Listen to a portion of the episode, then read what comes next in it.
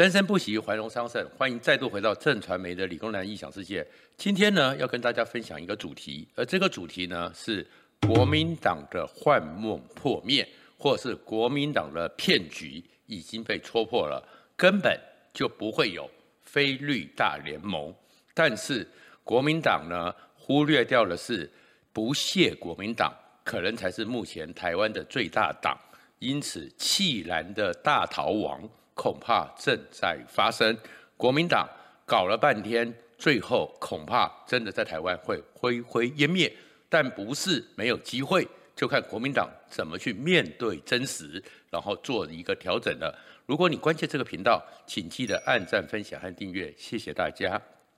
我最近呢，会去形容呢，目前总统大选的一个局势，有一点点呢，就像在高速公路上，先前的时候呢，可能是因为匝道塞车、匝道管制，所以呢，赖清德虽然一路领先，但是在交流道那边呢，过不了瓶颈。但是我们看到已经连续好几波的民调，赖清德都突破了所谓的三成五的天花板。然后已经到了四成，而这个状况呢，就有点像是他已经通过了匝道，通过了交流道，上到了高速公路，开始会加速继续往前去走。而另外一个状况呢，他两个主要对手呢，柯文哲还有侯友宜呢，还在匝道那边可能擦撞了。可能在交缠了，还在匝道那边互相在那边拉扯，所以两个人呢一直在低档上面，已经不要讲说是追不上赖清德了，连车尾灯都已经看不到了。而另外一个状况是，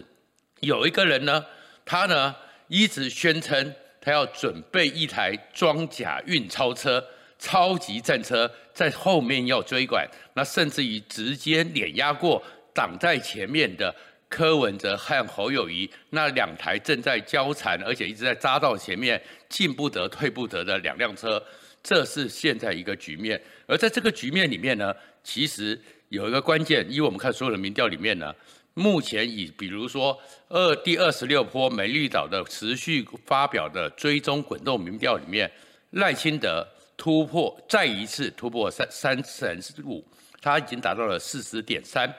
而萨卡都的情况之下，柯文哲只有二十点零，侯友谊第再度吃了老三便当，又掉回来到十九点一。然后如果加了细卡都的时候，赖清德三十七点五，柯文哲、侯友谊都跌破两成，到了十七、十八、十九左右。而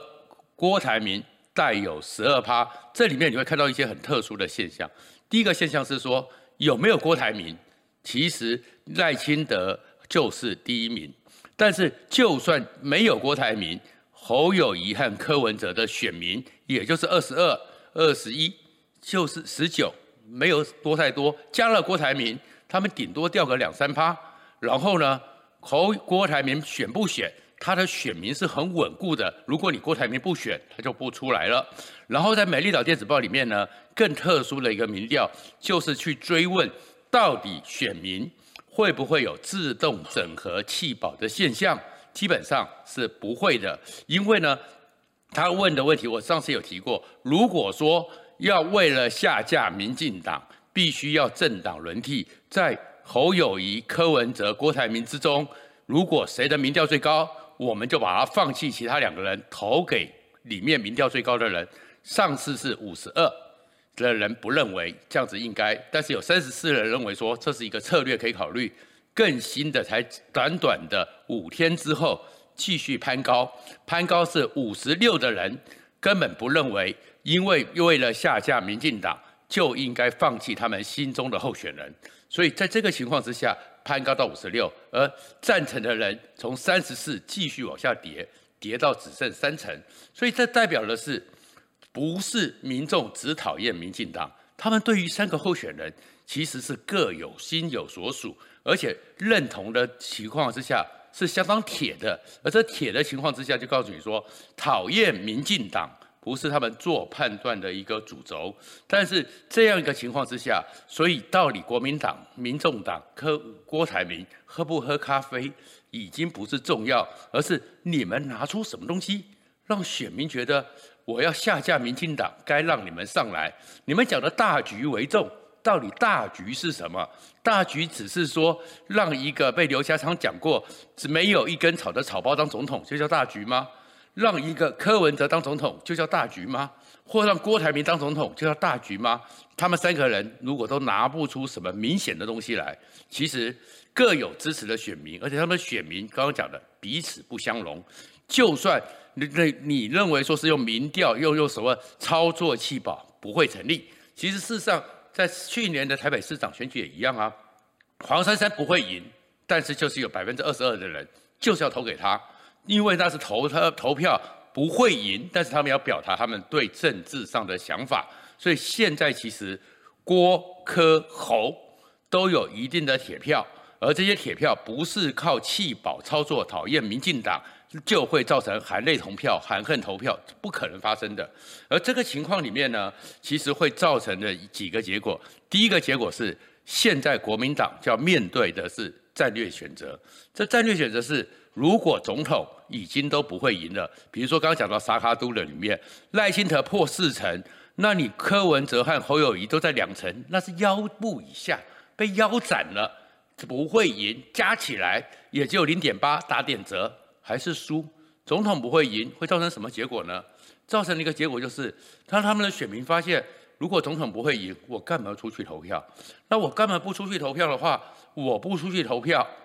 那我也不会去投国民党的立委选票，所以现在在这个情势之下，如果赖清德继续往前冲，在高所谓的高速公路上继续往前走，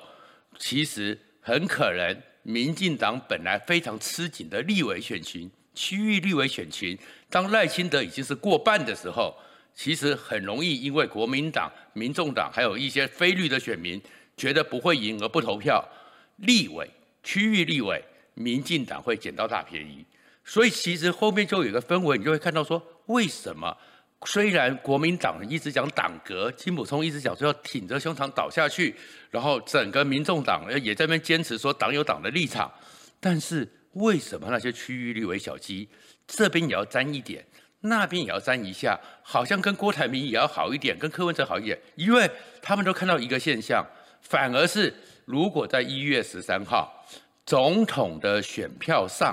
列了，除了赖清德之外，郭台铭、柯文哲、侯友宜都在上面，反而对国民党的区域立委有利。怎么讲呢？刚刚就回到西卡都，西卡都的情况之下的话，赖清德是三十七点五，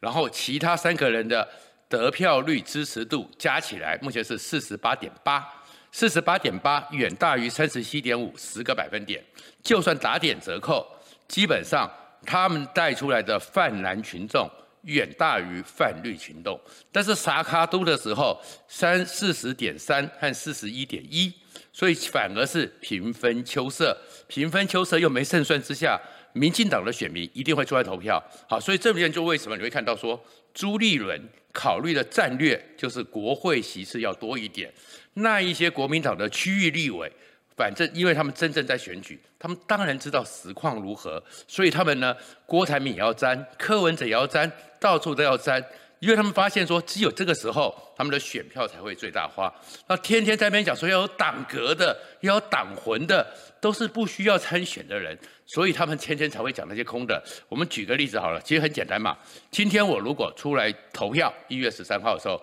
我领到了选票，因为我是支持侯友谊，所以我出来投票。那我也会领到一张立委选票，因为我是支持柯文哲，我出来投票，我也会领到一张立委选票。我支持郭台铭，虽然我知道他不会赢，但是他就只有铁粉，铁粉也会要出来，至少给郭台铭一张选票，一个肯定，他也会领到一张立委选票。可是柯文哲除了政党票之外，十个区域立委人们提得出来都有困难。郭台铭也没有区域立委，所以当他们投了，不管是总统分别投侯友宜、柯文哲或郭台铭，到立委的时候很难去投到民进党的立委选举候选人，那国民党那个立委都占了便宜，所以你就会看到说，其实这里面的一个局面里面，总统如果输定了，选票上让郭柯侯三个人都能够参选，然后反而可以带动区域立委国民党的立委占了便宜。这也就是你为什么会看得出来说，为什么国民党的那些地方人物，他们当年也知道说分成三脚督、分成四脚督，总统都不会赢，可是他们的子弟、他们派系中的后起之秀，或他们自己的亲属、家人，正要参加区域立委，所以对他们来讲，选票利益最大化是什么？让郭台铭加入，让侯友宜加入，让柯文哲加入，这个时候。他们的区域立委才有机会赢，所以他们帮郭台铭联署，郭台铭也即将启动联署，不代表着是他们最后我就会认为郭台铭一定赢，而是郭台铭加入这个选局，带出郭台铭的选民，他们的子弟区域立委可以得到便宜，所以就是这个局面。但是对于国民党来讲，像金溥聪挺着胸膛躺下去，他相信的就是。只要歼灭掉郭台铭，只要歼灭掉柯文哲，所有选票会回流。但是我们回去看所有的民调里面，长达半年以来，侯友谊坦白讲有点悲哀。国民党最强、号称最强的母鸡，到目前为止，自称是国民党党员，在社会上这么看不起国民党之下，还能够自称是国民党党员的人，真的是非常忠贞，也非常有勇气。里面只有百分之七十二到七十五认为说他要投侯友宜，其他人就投不下去。然后国民党已经沾沾自喜说已经回流了，可是我们回去看政党，政党支持群，国民党支持的从百分之十八到百分之二十八左右，所以就算你只有百分之七十五，你最多也只有百分两成的选票，你根本不会赢嘛。然后侯友谊完全没有扩张性，最近侯友谊的回流。仔细去看，是因为七二三确定他是国民党提名人，所以他从国民党的支持者六成多开始往七成迈进。那是原来有一些支持国民党的人投要投给郭台铭的人，他觉得郭台铭已经没机会了，所以回流了。现在因为是柯文哲不断的犯错，加上高虹安给他的牵引，所以原来寄放在柯文哲那边的国民党支持者又回到了侯友谊那边去。然后呢？中间选民侯友谊没拿到一票，原来不支持他的年轻选民侯友谊没拿到一票，知识选民侯友谊没拿到一票，经济选民侯友谊没拿到一票，所以根本侯友谊都不会有变化，所以侯友谊会输。那如果会输，又没办法扩张选票，难怪那些国民党的派系、国民党的区域立委到处像花蝴蝶一样粘来粘去，因为只有这样子粘到柯文哲一点。粘到郭台铭一点才会有机会，也正因为如此，你会发现说，当我们在看这个局势的时候，国际上的媒体都看得很清楚。彭博特别在八二三那天派了一个记者，专门到金门做了一个专题访问。专题报道里面，他下的标题是“郭台铭才是台湾大选最不可测的一个变数”。这个记者不要小看。他其实彭博这个记者非常资深，而且常驻亚洲，在台湾也非常的熟，中文非常溜，是大牌的记者。用一个大牌记者做这个专题，代表着他们看到了整个选举的变数不在侯友宜身上，不在金溥聪那种挺着胸膛倒下去，不在柯文哲身上，在变成郭台铭会是目前这个结构里面。最不可测的因素，而彭博他其实在国际上的影响力是非常大的。在赖清德去出访巴拉圭之前，接受了彭博的专访，就在彭博这个国际上蛮关注的一个平台里面，表现出了中华民国就是主权独立的国家，已经没有独立的途径，让全世界认为赖清德在两岸上。不但确实是跟着蔡英文的路径走，而且表现公开向全世界承诺，他是一个稳健可靠、绝对不会有变化的一个给你突如其来变数的一个人。所以赖清德在国际上的一个关系、两岸的一个稳定上得到了肯定，这也就是为什么他现在能够突破天花板，冲到四成往前冲的原因。好了，现在就回来了。那为什么他们觉得？郭台铭是变数呢？这里面呢，郭台铭当然有一些状况，大家开始看到他民调下滑，因为大家不耐烦。不耐烦呢，有两个原因。过去郭台铭的红海该给全台湾和全世界最知名的事情，就叫做红海速度。大家认为说，以他们一个红海的能力，红海速度，当 COVID-19 起来的时候，当大家缺乏口罩的时候，他们立刻做了出来。当人家缺乏什么，当他要做电动车的时候，很快就做出来。所以红海应该是有个红海速度的。可是郭台铭拖拖拉拉，你到底要选不选？什么时候宣布？拖太久了。所以这边是变成是对于郭台铭的预期，应该是很果断、很有速率的人、很有效率的人失望了。第二个就是国民党的一个恶意、刻意欺弄骗大家。对于选举规则，平常没那么关心，扭曲，但是扭曲，郭台铭又在笨到上了当，造成的一个结果。因为根据选罢法，九月十三号还有好久，九月十三号到九月十七号，你才能去登记你要不要联署，然后到了九月十九号到十一月二号才是一个联署期间，那你在全台湾设联署站。然后联署站之后，要支持你的人要拿出你的身份证正反影印本，然后要去签名，说你要支持他，然后再过那个门槛，大概二十九万，然后再过来呢是要等到什么时候？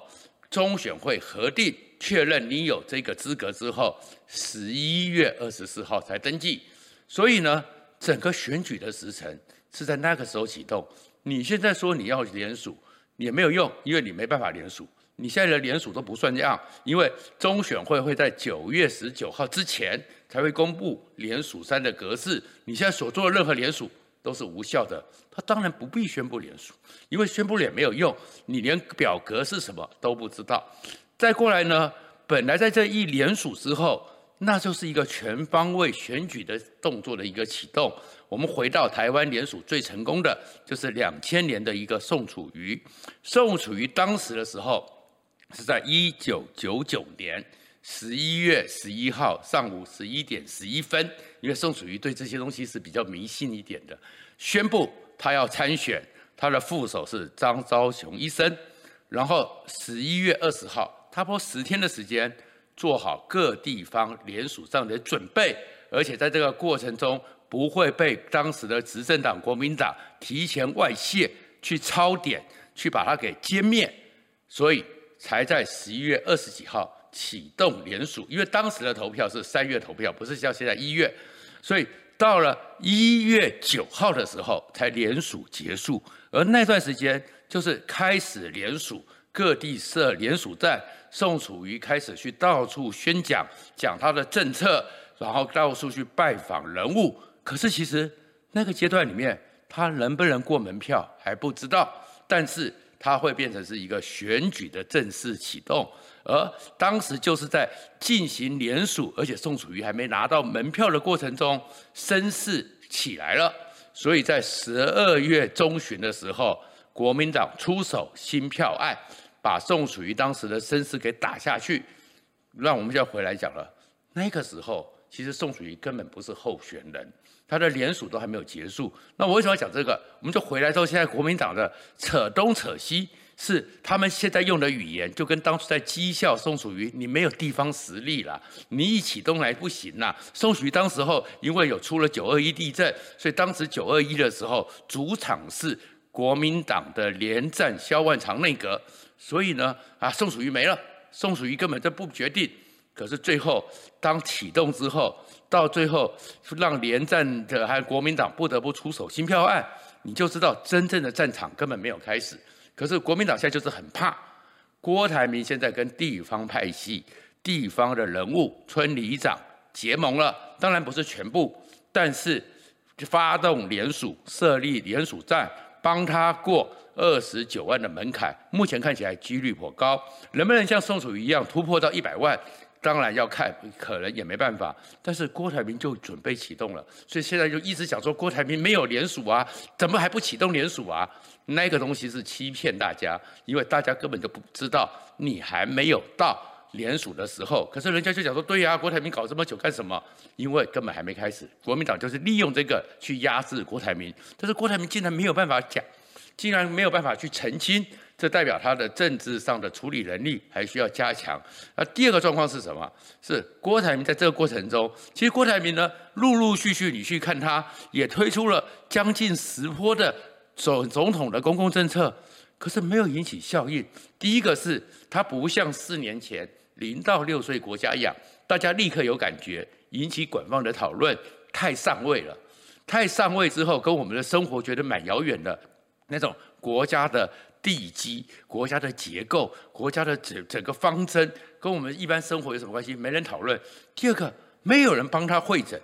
没有人帮他宣传，没有人帮他把这些复杂的公共政策帮他做文宣的宣传，甚至连都没有人在节目上、在文章上能够成为他。大家知道，像四年前还有个刘幼彤，还有个高虹安是他的发言人。都没有，这里面就证明了郭台铭现在出了一个可能一个困境，就是你终究还是霸气总裁，你还没有成为一个治理的 CEO。你呢，身边你可能有很多团队，大家都传说他有很多团队嘛，文宣的什么的，只有伙计没有伙伴。那你一个人将来要去选举，你既要投入选举。参与各种活动，那选举呢？各种的资源要整合，你需要有后援会，就后援会的主委还是你郭台铭？你需要有人去每天柴米油盐酱醋茶，竞选总部各种的所有的状况，竞选总干事还是你郭台铭？然后你需要打宣传，你要各种的文宣策略，你要各种的状况，那文宣的负责人还是你郭台铭？发言人还是你郭台铭？如果你一个人就是单兵。就算你有再多的超能力，大家还是担心是说国家之大，非一人可以治理。所以郭台铭在如果真的在九月十三号左右宣布他要进行联署，他的团队要拿出来，不然就算他过了门槛，十一月二十四号他真的登记参选，大家对他是不是真的已经准备好了，还是充满着疑虑。这是郭台铭最大的危机。谢谢大家。